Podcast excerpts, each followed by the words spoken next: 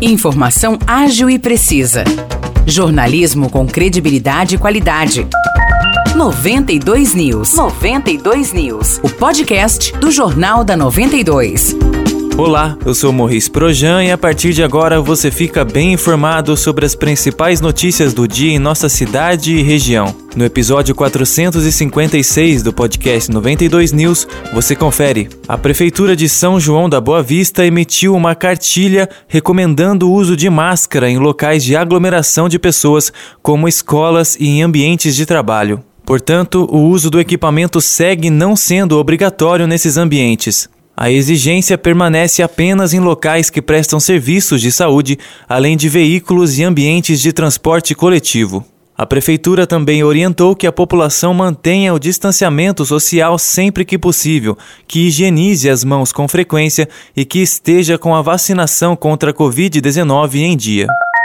Um projeto de lei elaborado pela prefeita Maria Terezinha de Jesus Pedrosa, que prevê alterações na composição do Conselho Municipal de Saúde, gerou polêmica na sessão ordinária na Câmara Municipal de São João da Boa Vista. A proposta estabelece que os membros do conselho devem ser nomeados por ato exclusivo do prefeito, atendendo às indicações realizadas pelas entidades e associações que fazem parte do Conselho Municipal de Saúde. O projeto de lei também prevê que os membros membros do Conselho devem cumprir um mandato de dois anos e, passado esse período, deve haver substituição. Dessa forma, não há possibilidade de que qualquer membro permaneça em algum cargo por mais de dois anos corridos. Conforme apurado pela nossa reportagem, as mudanças apresentadas causaram descontentamento nos atuais membros do Conselho, que consideram que a autonomia do órgão está sendo ferida. Na visão deles, a Prefeitura quer fazer um desmanche no Conselho Municipal de Saúde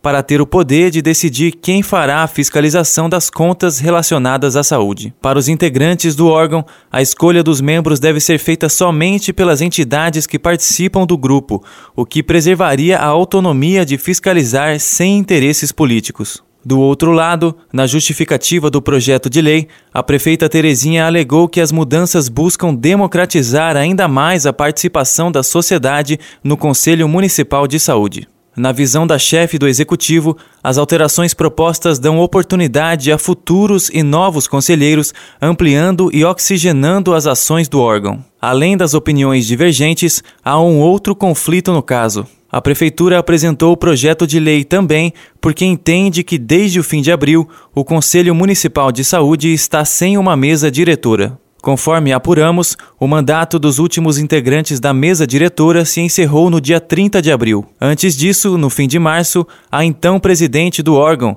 Juraciara Fonseca dos Santos, pediu afastamento do cargo. Com isso, o primeiro secretário, Rafael Santana, assumiu a presidência de forma interina. No dia 5 de abril foi realizada uma nova eleição e o próprio Rafael Santana foi eleito presidente, conforme ata apresentada por ele à nossa reportagem. Também foi feita a escolha da conselheira Roseli Assi para a função de primeira secretária e da conselheira Maria de Lourdes Oliveira Juvencio para o cargo de segunda secretária. Entretanto, a ata desta eleição não foi enviada para a Prefeitura até o momento e, por isso, o Executivo entende que o Conselho Municipal de Saúde está sem mesa diretora. O presidente eleito Rafael Santana afirmou que enviará o documento à prefeitura. Todo esse imbróglio ocorreu sem que sequer o projeto de lei tenha sido colocado em votação. Isso porque a prefeitura enviou a proposta à Câmara Municipal na última sexta-feira e pediu que fosse votada em regime de urgência já ontem. Mas para isso, pelo menos 10 vereadores tinham que assinar a urgência, o que não ocorreu. Assim, o projeto deve ser colocado em votação na próxima segunda-feira, durante a sessão ordinária da Câmara Municipal de São João da Boa Vista. Cidades da região liberaram a aplicação da terceira dose da vacina contra a Covid-19 em adolescentes de 12 a 17 anos que receberam a segunda dose há pelo menos quatro meses. A decisão vem depois de uma nota técnica do Ministério da Saúde recomendando a dose de reforço para essa faixa etária. Em São João da Boa Vista, a vacinação é realizada nas 13 unidades de saúde da cidade, das 8 horas da manhã até as 4 horas da tarde. Em Aguaí, a terceira dose para os adolescentes também está disponível em todas as unidades de saúde, de segunda a sexta-feira, das 7 horas da manhã até as 4 horas da tarde. Já em Espírito Santo do Pinhal, a vacinação ocorre nas unidades de saúde e na sala de vacina, de segunda a sexta-feira, das nove da manhã até as quatro horas da tarde. Aos sábados, a imunização é somente na sala de vacina, das sete horas da manhã até a uma da tarde. E em Águas da Prata, os adolescentes de 12 a 17 anos podem receber a terceira dose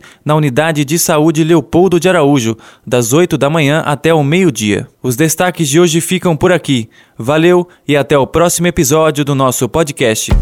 Para mais notícias de São João da Boa Vista e região, acesse 92fm São João.com.br ou siga 92fm São João nas redes sociais.